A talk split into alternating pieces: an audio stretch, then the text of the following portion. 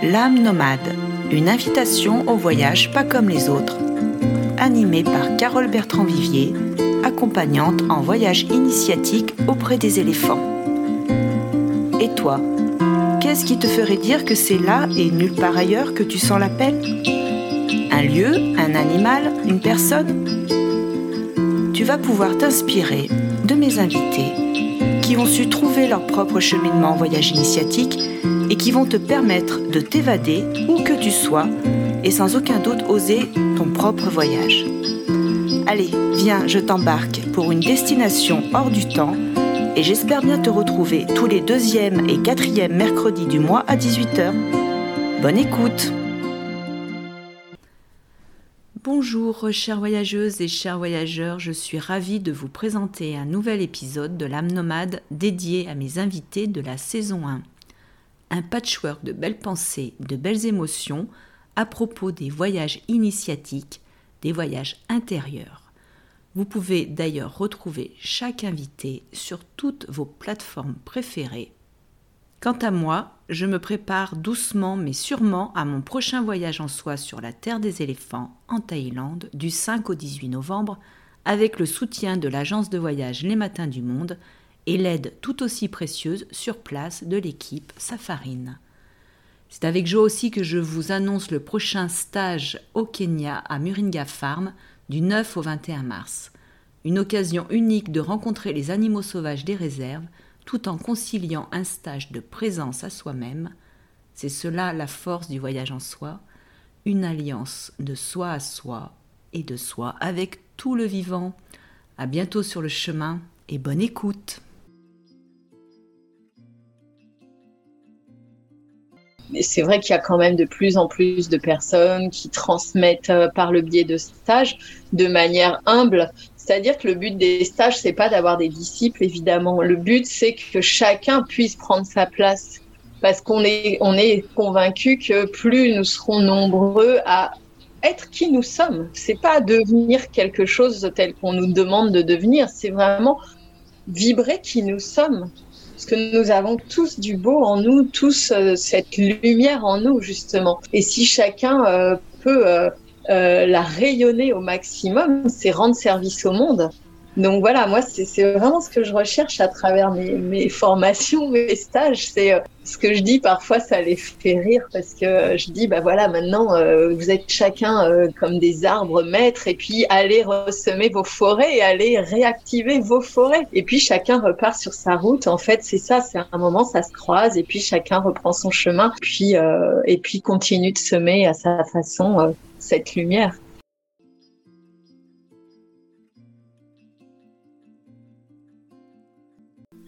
Et c'est comme ça que tout a commencé aussi, puisque je me suis inscrite dans un premier temps à un voyage pour moi auprès des éléphants.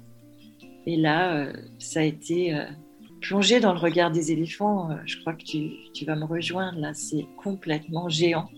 C'est un, tel amour. On est inondé d'un tel amour et en même temps une reconnexion à, la source.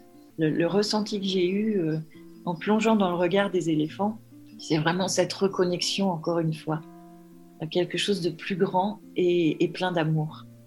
Plein, plein d'amour. Ça me touche beaucoup. J'ai mon petit, ma petite seconde d'émotion parce que c'est vraiment ce que je peux ressentir et ça, ça me manque tellement. Oui, Donc euh, j'ai hâte. Hein, je sais que toi aussi tu as hâte de pouvoir y retourner. Euh, donc à partir de ce moment-là, il y a cette connexion euh, concrète, ce regard qui nous touche, plein d'amour. Et j'entends que décidément j'ai l'émotion. J'entends que tu décides d'organiser toi-même des rencontres, de partir avec un groupe. Je ne sais pas si je le décide, ou, euh, peut-être mon âme l'a décidé bien avant, mais euh, il y a cet appel fort. Et euh, à partir de l'instant où je les, ai rencontrés, j'ai plus envie de les quitter. c'est difficile là d'être un peu coincé et, de ne pas pouvoir y, y retourner. J'ai plus envie de les quitter. Après, ils nous quittent jamais parce qu'ils sont là avec nous en permanence. J'ai eu l'occasion l'autre fois d'en parler euh, dans une librairie euh, qui vend des, livres sur le développement personnel et m'avait convié à en parler. Dès que j'ai pris mon tambour, ils étaient là avec nous. Et, les gens ont pu percevoir leur, énergie. Donc, on ne peut pas dire qu'ils nous quittent une fois qu'on les a rencontrés ou qu'on les quitte, parce qu'on est toujours en, connexion avec eux. Ça sera bien sûr jamais pareil que, d'être vraiment face à face, mais, mais ils sont là. Et alors, dans cette notion de ils sont là, on a eu un deuxième appel. je dis on parce que je, forme des gens. Donc pendant un an, euh, j'initie des gens aux constellations familiales.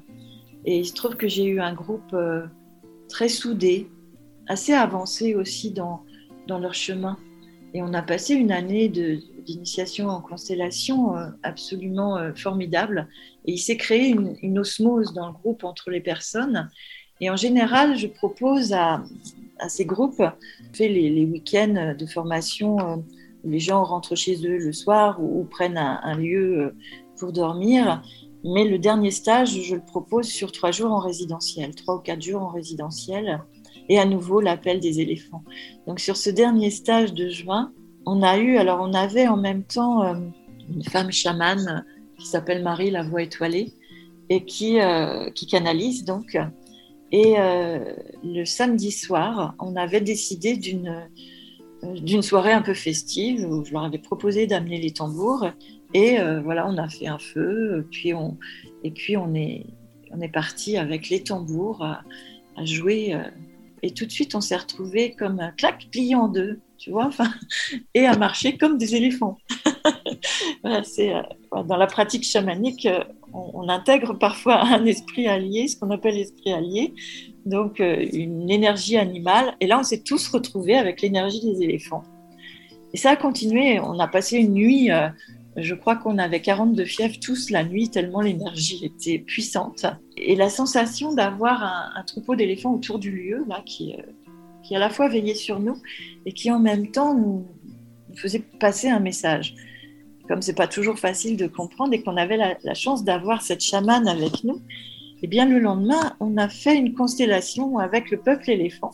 Et cette femme chamane nous a tous délivré un, message, un appel des éléphants. Tout le groupe était appelé.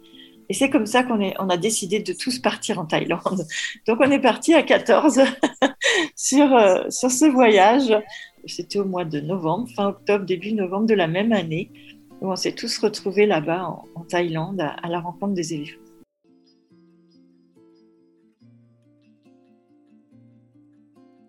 J'ai la sensation que c'est un peu bateau ce que je dis là, et c'est tout ce que je, c'est quelque part c'est le, contre-pied de ce que je passe mon temps à dire. D'abord soi, chacun chez soi, ensemble. Ça c'est ma grande phrase que j'aime beaucoup. Ça commence par soi, euh, le modèle est à l'intérieur, tout ça. Et en même temps, je suis en train de dire, donner à l'autre d'abord. et en fait, c'est là, bien vu dans mes paradoxes, mais c'est complémentaire et non pas contraire. Ouais, c'est un chemin courageux, c'est un chemin vraiment d'initiatique de d'oser donner d'abord. Ce que j'appelle le donner-recevoir, tu vois, quand je propose mes voyages initiatiques auprès des éléphants, on est vraiment dans cette posture d'ouverture du cœur, avec ces animaux qui ont été conditionnés, maltraités et qui nous font revivre nos propres maltraitances et conditionnements. Mais en tout cas, moi, comme j'accompagne les, personnes, c'est juste on se rejoint à un endroit où chacun euh, vit, ce qu'il a à vivre dans mmh. ce donner-recevoir. Mmh. Et j'entends, euh, j'entends vraiment, ouais, c'est magnifique que tu puisses euh, le, proposer à ta fille. Hein. C'est super. Hein. Et au passage, oui, effectivement, j'ai en, entendant euh, là où elle était dans sa crise, j'ai entendu là où moi j'étais, euh, mon petit mec intérieur était dans la sienne. Mmh, bien sûr. Mais il y a eu cette, euh, il y a eu cet adulte, cette bienveillance, ce sage qui dit, ok, t'es devant le chemin. Donc dans cette réalité-là, c'est aussi de prendre sa responsabilité des personnes qui sont devant, et j'en fais partie, de montrer, de, de montrer l'exemple je te dis ça, je suis ému parce que ça crie tellement à l'intérieur en disant Mais moi d'abord, moi d'abord Et c'est aussi pour ça que, parce qu'il y a cette grandeur, parce qu'il y a cette, euh, cette, voilà, cette expansion qui, que dans laquelle je suis en ce moment, ça, ça va avec la responsabilité de prendre soin aussi du petit ou du celui qui est derrière. petit, c'est dans le sens celui qui est derrière le chemin qui a besoin de la main tendue, qui a besoin de, de l'aide, de l'accompagnement et de l'aide, de dire tiens, moi je suis passé par là, bienvenue, le chemin il est là, En revanche, tu vas le faire à ta façon. Mais il y a cette énergie d'éclaireur chez moi, parce que Mm. je suis arrivé dans les premiers euh, dans- dans- de cette vague ou de cette, de cette dimension, ouais, avec cette conscience-là. J'ai bien envie que tu nous parles euh, du voyage immobile d'abord, ou vivre sa place. euh, par quoi tu as envie de commencer? Avec plaisir. Ouais. Alors, voyage immobile, c'est bah, un bébé de confinement, en fait, euh, très concrètement, premier confinement, où euh, vraiment il y a eu cet appel, cet appel de méditer. Vraiment. Là, ça, moi, ça m'a dit très fort, médite. Mais très, très fort.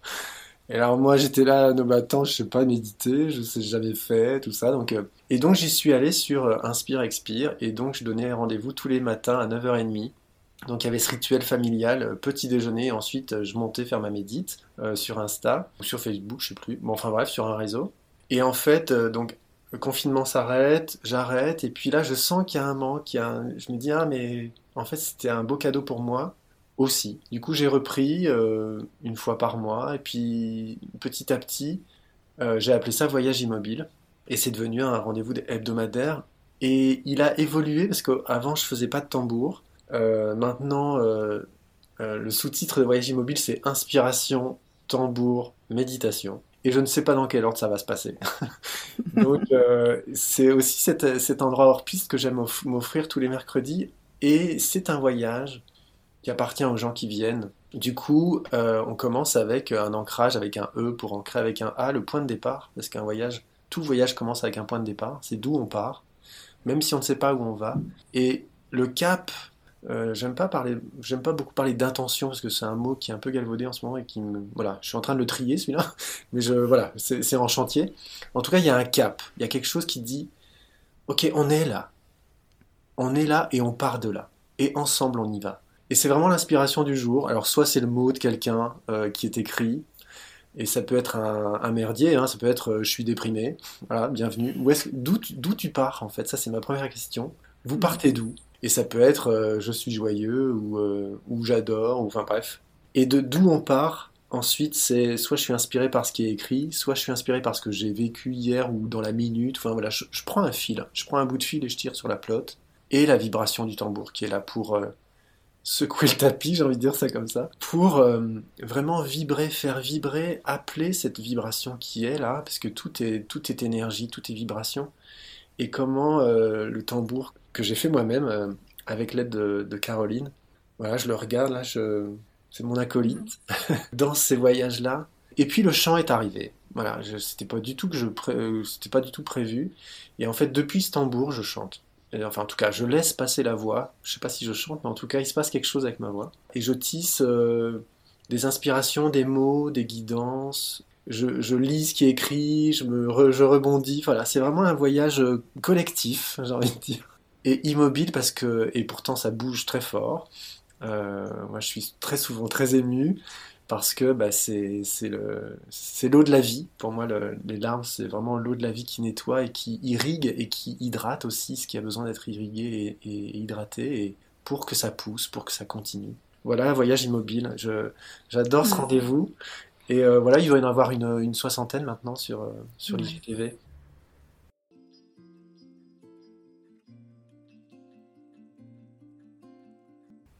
Soit l'éléphant, soit le singe. Oui, Enfin, je veux dire, après, il y a un questionnement qui est plus subtil, qui, qui peut se, se manifester dès qu'on lâche prise sur le, le matériel, en bien fait. sûr, bien sûr. Je vais te raconter quelque chose. Lorsque je suis allée au mois d'octobre avec ce groupe, il y avait une jeune fille qui, euh, qui s'appelle Bertie. Euh, elle a une jeune fille, elle doit avoir euh, 20 ans, 22 ans, je ne sais plus trop. Et alors, moi au départ, quand ses parents m'ont dit que- qu'elle viendrait, je me suis dit, tu sais, les jeunes filles, elles sont un peu compliquées, leur façon de vivre et tout. Est-ce qu'elle va pouvoir s'adapter? Parce qu'on avait fait un projet d'aventure. Donc pour moi, aventure, c'était vraiment les amener dans des endroits euh, retirés, leur faire voir des choses qu'on n'a pas l'habitude de voir. On a fait des marches en forêt. Et cette jeune fille, elle était tellement bien. Elle, elle n'a jamais, jamais, elle était intéressée, curieuse et autres. Au retour, Elle m'a envoyé un message en me disant merci Christine pour ce voyage. Ça nous a permis de voir autre chose, nous faire sortir de notre zone de confort, comme tu l'as signalé tout à l'heure.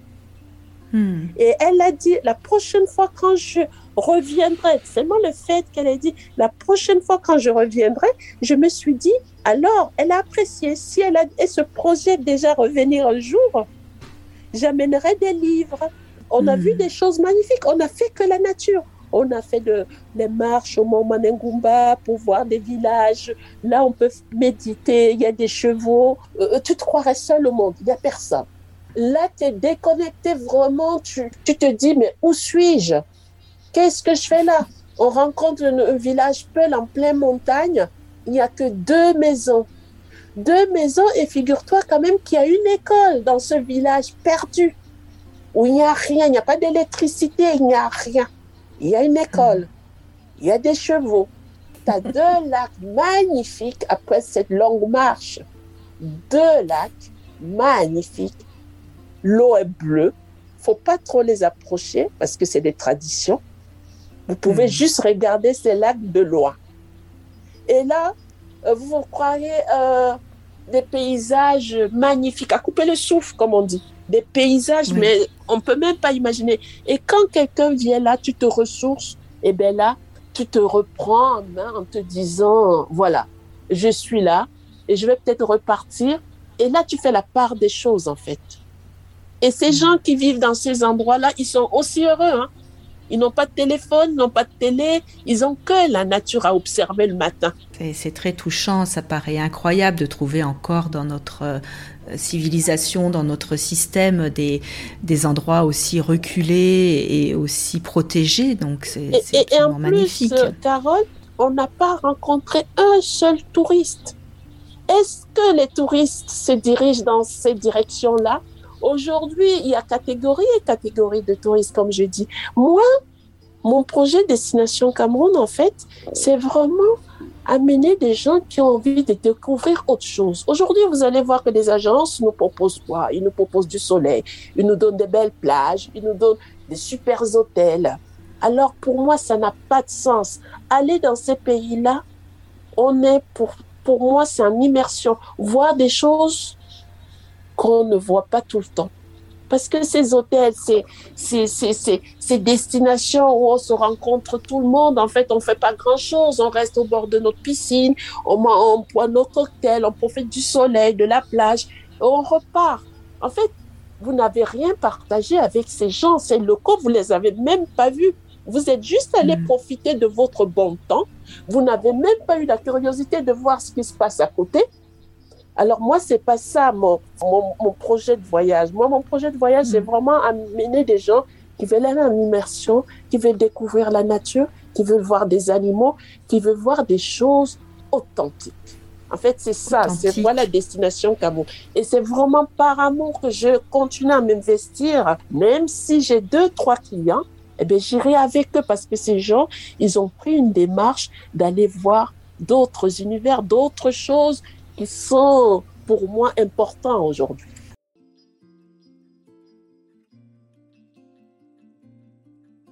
Réfléchis une seule demi-seconde. Enfin, C'est-à-dire la question ne s'est même pas posée, c'est ok, j'essaye, je vois, je me laisse tenter. Marcher euh, en suivant un éléphant, euh, euh, juste hyper improbable marcher à côté accompagné d'un éléphant, euh, voilà, la main posée sur l'éléphant, euh, à marcher avec notre pas euh, tous les deux et, suivre pendant un bout de chemin. Et au moment où moi je suis en difficulté sur le chemin parce qu'il se trouve qu'il y a des branchages ou quoi, l'éléphant qui s'écarte pour me laisser la place. Enfin, c'est des choses, des choses assez impensables pour moi en fait, comme ça a priori. Et, et laisser filer le temps en fait aussi, il y a vraiment cette notion là de prendre le temps. C'est-à-dire que clairement, les, éléphants ont, leur rituel quotidien de. Euh, ils partent de là où ils dorment, euh, puis ils vont à la mare, puis euh, ils vont à la rivière, puis ils vont dans la jungle, puis ils reviennent, il y a le temps du repas, etc. Et après, il y a le même rituel qui se fait. Et en fait, qu'on soit là ou qu'on soit pas là, l'éléphant, quelque part, c'est pas vraiment son problème. Quoi. Lui, il, va faire ce qu'il a à faire et ben, on suit. C'est-à-dire, Il y a des moments où peut-être qu'on pourrait ressentir une certaine urgence de rentrer, de... mais bon, l'éléphant, lui, euh, il prend son temps et c'est pas son moment. Donc c'est pas son moment, ok. Mais qu'est-ce qu'on en fait? Bah, on attend. On se pose. Ouais, c'est ça. Mais ça, ça- ça donne vraiment un rapport au temps qui est, qui est très différent. Donc ça, c'était c'était vraiment quelque chose de, de très particulier aussi à vivre. C'est-à-dire que les choses s'étendent et on laisse le temps. Et on n'est pas dans cette urgence. Voilà, on, on vit tous des journées où euh, on calcule, euh, si ce n'est à la minute près, au moins au quart d'heure. Et là, d'un coup, bah, Le temps n'existe pas. On part. On part. Et on reviendra, c'est sûr, mais à quelle allure et quand et ce qu'on aura fait entre les deux, en fait, euh, rien n'est sûr. C'est pour ça que je, oui, je parle toujours du pas de l'éléphant, du rythme de l'éléphant, mais c'est vraiment ça. À la fois on sort de, notre zone de confort, de notre quotidien, et à la fois on rentre dans une autre zone qui est, assez cocooning quand même, qui est assez euh, paisible. Enfin, il y, a, une sérénité, il y a une sécurité, avec euh, un vécu euh, bah, improbable, hein, comme tu dis, marcher pieds nus dans la jungle, se baigner avec les éléphants, jouer dans la boue avec les éléphants. Ça ça amène cette joie de l'enfant, ça amène une déconnexion avec son, oui, son quotidien. Le fait d'ouvrir ses perceptions, le fait d'oser se ralentir, le fait de, de se laisser vivre ces instants euh, singuliers, amène à oser euh, être soi, à oser poser sa parole. Qu'est-ce que ça a pu t'amener? En fait, ça installe vraiment dans un cadre différent, ça, ça sort complètement de tout repère euh, sur lesquels on a l'habitude de s'appuyer. Enfin, moi, j'avais vraiment ressenti ça, de... hum, fi- Finalement, il n'y a plus aucun contexte habituel. Donc finalement, ça ouvre cette possibilité de vraiment lâcher prise, lâcher les filtres, de pouvoir être là. De toute façon, on y est. Et le temps se décompose, il, il s'allonge, il se structure différemment, même les activités sont différentes. Enfin voilà, tu parles de, de, partager un moment de jeu dans la boue euh, dans laquelle euh, viennent se rouler les éléphants et nous on, était méconnaissables tellement on était remplis de boue et à rigoler, mais enfin tu parles de l'enfant, c'était vraiment ça. Ou euh, décider, euh, croiser le regard d'une personne qui est là aussi, avec qui on a déjà échangé sur le fait que ah, ça fait du bien de pouvoir rigoler et jouer. Et là, on se regarde et on se jette tous les deux euh, dans, la, dans la pente qui nous mène jusqu'à la rivière pour se rouler dans le sable. Et, en fait, c'est ça, c'est lâcher tous les filtres. Et ça amène dans, un, dans une posture où finalement on échange des choses tellement authentiques que le soir, au moment du cercle de parole, ça n'a pas de sens de venir remettre ses filtres et qu'on a tellement échangé en étant qui on est et en laissant passer l'enfant, en laissant passer euh, euh, l'adolescent qui est là, en laissant venir aussi l'adulte qu'on est, qu'on est en train de devenir, qu'on est en train de construire, euh, le fils qu'on est, le père qu'on est, le frère qu'on est, la sœur qu'on est, etc. Enfin, et tout ça, ça passe et finalement il y a une vraie rencontre en profondeur qui se fait et, on, voit vite que c'est ça serait complètement fin de vouloir euh, mettre un filtre ou vouloir poser une certaine part de, de distorsion, de- voilà, parce que bah, on y est et on y est. C'est évident que ça engage à, à être en, en vérité, hein, à vivre sa place en vérité, euh, dans ce qui est déposé déjà dans cette journée. euh, on tombe le masque, euh, on est dans le, plus simple de soi, je ne sais pas comment le dire. Oui, c'est ça, en tout cas le plus, le plus authentique, enfin, Ouais. le plus vrai, et sans être réfléchi, c'est-à-dire que Mm, mm. vraiment il y a ce processus-là chez moi qui s'est mis en route, de ok, il y a ça qui vient, ouais, je, le- je le vis, et je le, je le savoure, et enfin voilà, des fous rires, ou aussi euh, des moments plus compliqués émotionnellement, enfin des choses aussi, parce que évidemment, dans tout ce qu'on, dans tout ce qu'on partage, euh, il y a des thématiques fortes qui sont abordées et qui viennent travailler, qui viennent, euh, qui viennent nouer, dénouer, renouer, euh, tout ça qui se traverse. Et avec euh, ouais, des moments aussi où, euh, franchement, c'est, c'est, c'est moins rigolo. C'est un peu moins mais, rigolo. mais c'est riche. C'est vrai qu'il est question de, de vivre sa place, il est question de la relation.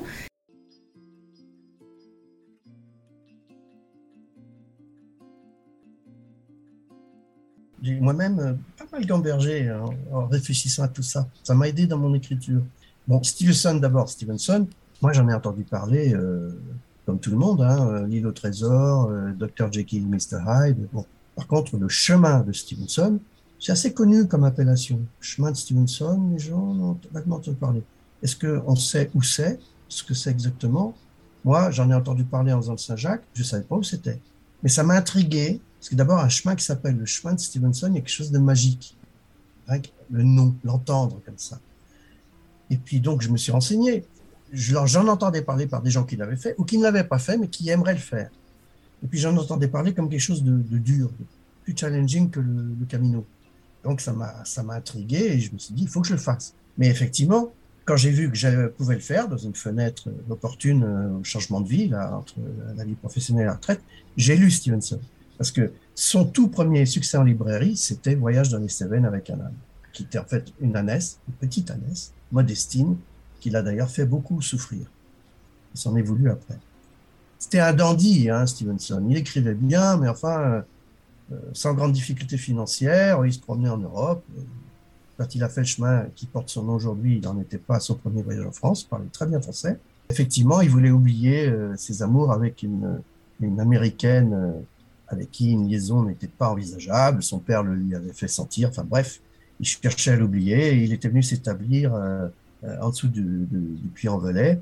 Et il y a passé un mois. Et lors d'une foire à bestiaux, il a, il a acheté cette, cette il a acheté cette ânesse Modestine avec l'idée folle, enfin folle, vue comme folle par les habitants du patelin où il se trouvait, d'aller rendre visite par un chemin euh, à ces co-religionnaires du, des Cévennes, du pays camisard, donc des Huguenots, mais plus exactement des calvinistes.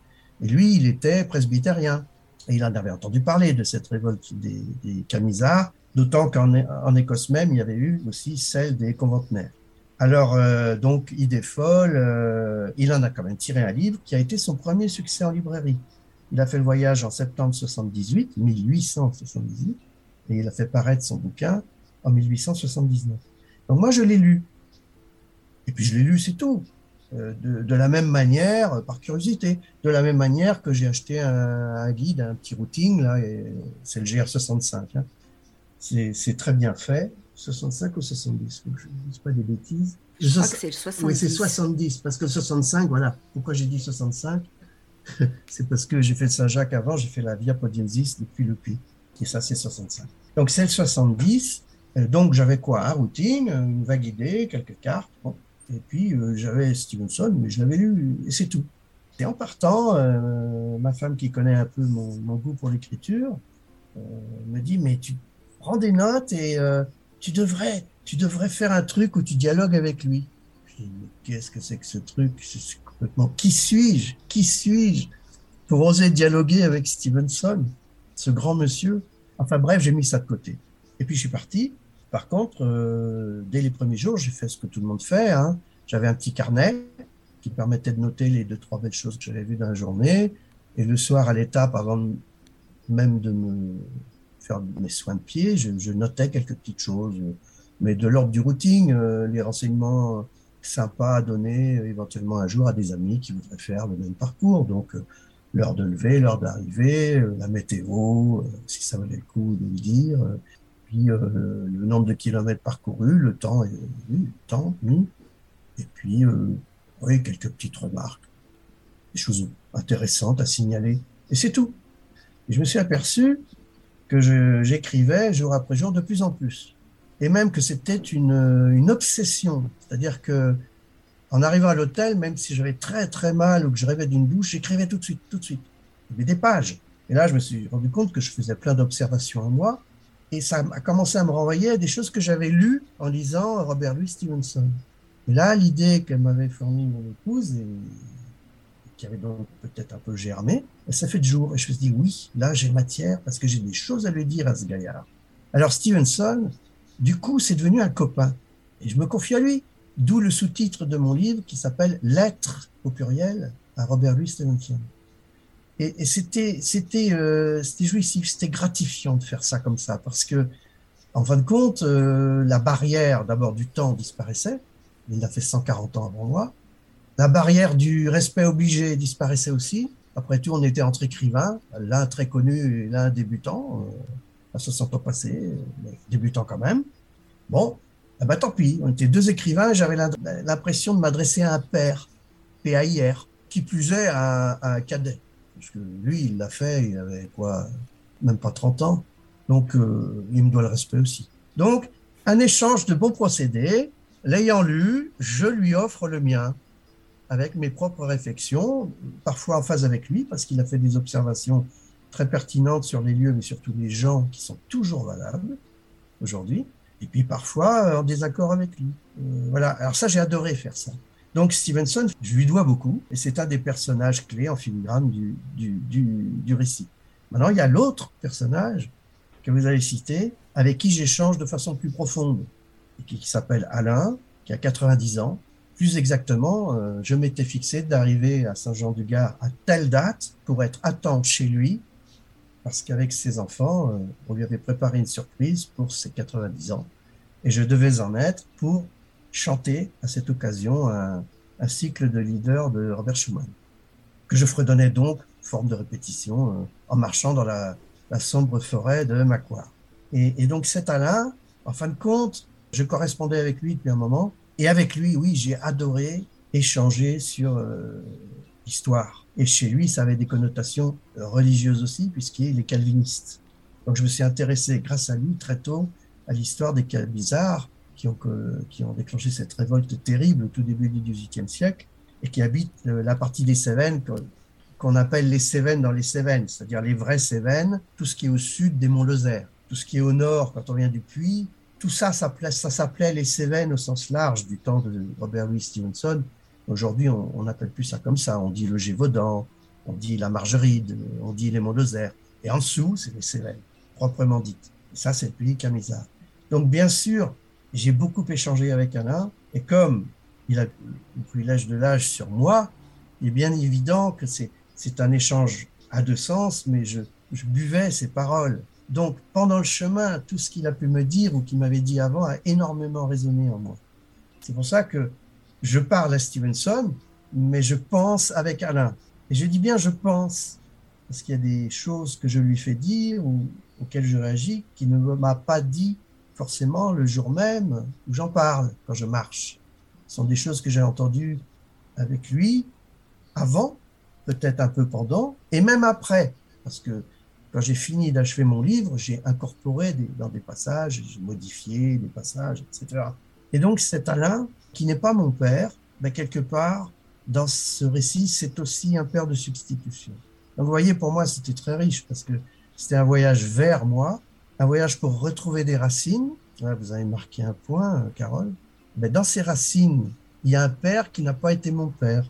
Il y a un pays, le pays Camisard, que je ne connaissais pas, qui m'a énormément ému, au point de, je pourrais me demander si dans une autre vie, j'ai pas été un camisard, hein, mais je laisse ce type de croyance à d'autres auditeurs.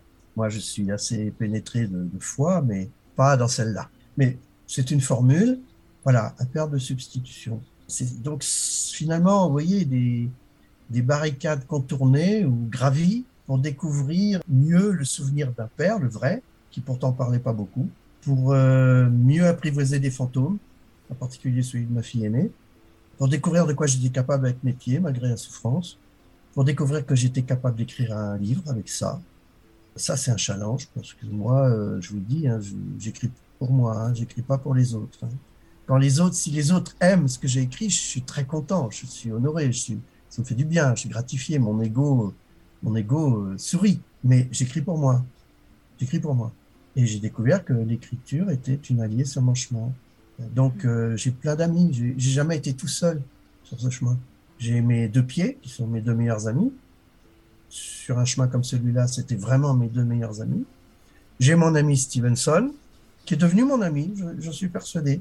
Alors c'est un procédé un peu facile de lui parler, parce que le pauvre, il ne peut pas répondre, mais c'est lui qui a parlé le premier. Donc moi, je lui réponds. Et, pour moi, c'est un copain. C'est un copain à qui je me suis confié.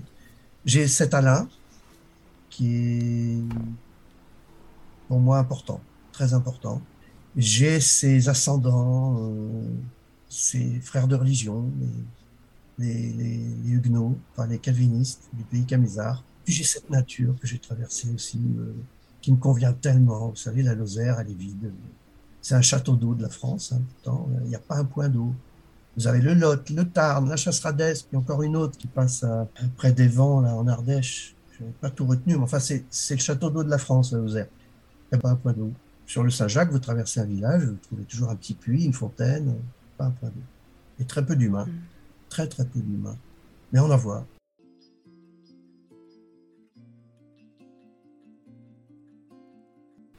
Qu'est-ce qui t'a touché le plus en fait? C'est plein de choses. D'abord, c'est le côté, c'est leur côté reptilien. Quand tu es avec les éléphants, tu as l'impression de, euh, de revenir à l'origine du monde.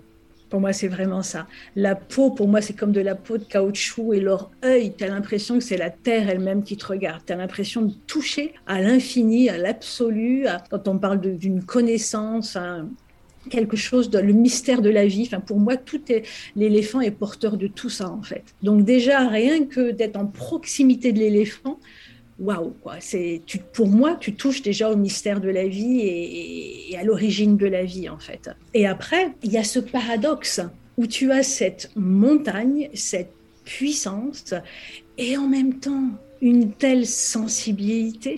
Et tu as l'impression, enfin moi en tout cas, j'ai l'impression qu'auprès des éléphants, on peut tout réapprendre et on peut réapprendre à redevenir humain dans notre humanité belle et généreuse.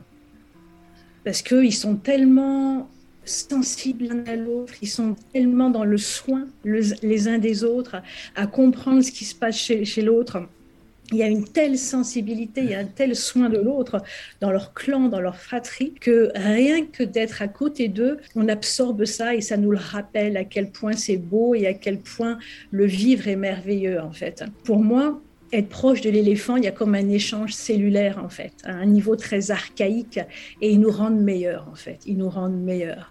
Voilà, enfin euh, c'est magique de pouvoir toucher un éléphant, de pouvoir marcher dans son pas. Et, là aussi, enfin là aussi, quand tu marches à côté d'un éléphant, tu le sais, hein, Carole, je t'apprends rien. Quand tu marches à côté d'un éléphant, il y a cette masse qui se déplace, et pourtant il y a aucun bruit, il y a juste les coussinets qui touchent comme ça délicatement le sol. Et donc c'est vraiment, ça t'amène dans un espace waouh tu vois, parce que tu t'attendrais que cette masse fasse du bruit, soit brutale, mais pas du tout. Ils sont forts, puissants et en même temps, ils sont, euh, je n'ai même pas les mots, tu vois, ils sont dans la douceur, dans la sensibilité. Donc, ils sont à chaque fois aux extrêmes et en même temps, ils sont au milieu, ils sont partout, hmm. quoi. tu, vois ce que je ah veux oui, dire Je vois bien, oui, toute cette délicatesse et, et, hmm. l'élan que tu as d'amener des personnes vivre ça, cette transmission, ça serait pour qu'elles puissent rencontrer leur, justement leur propre euh, délicatesse, toi, cette humanité qui nous manque, si on se réfère à ce qui se passe aujourd'hui notamment? Pour moi, c'est euh, sur les stages que j'organise, c'est vraiment aller à la rencontre de soi, comme pour toi, et c'est vraiment œuvrer en termes de dépouillement. C'est-à-dire que quand tu es euh, face aux animaux en général, mais en particulier face à l'éléphant, tu peux pas mentir, tu peux, es obligé de faire, si tu veux rencontrer l'éléphant, tu es obligé de faire tomber les masques, euh, les personnages, les rôles, tout ça, ça tu peux plus rentrer dans ces mécanismes. Et en fait, en proximité de l'éléphant, si tu veux vraiment le rencontrer, créer un lien, qu'il y ait un échange, etc., tu es obligé de faire tomber ça. Et j'ai même envie de dire, naturellement, on le fait tomber. Parce que l'éléphant nous rappelle que c'est possible et nous ramène au meilleur de nous. Et donc, assez naturellement, on fait tomber toi, les faux sourires, les faux trucs, les, oh, voilà, on retrouve le lien à notre nature profonde. Sur les stages, moi je dis tout le temps aux personnes qui viennent, je ne suis pas la maître de stage, c'est l'éléphant. Moi je ne fais que essayer d'ouvrir la voie et le chemin pour que vous rencontriez l'éléphant. Et tout se passe avec l'éléphant. Mais c'est vraiment lui le maître du stage. Et Carole, bien sûr, tu sais tout ça. Hmm. Pas pour rien que Ganesh a une tête d'éléphant Ganesh, le dieu qui soulève les obstacles, a quand même une tête d'éléphant, parce que l'éléphant, bien sûr, par sa puissance, il soulève l'obstacle, mais c'est aussi parce que c'est un vrai thérapeute et un vrai guérisseur. En fait, tu n'as rien besoin de faire. Reste simplement en présence avec toi-même et lui, t'envoie ses vibrations, sa, sa bonté, sa générosité, et du coup, ça réactive tout ça en toi. Et pour moi, il réactive tout, toute cette nature euh, profonde qu'on a en nous, mais qui est étouffée par les jeux, par les masques, etc.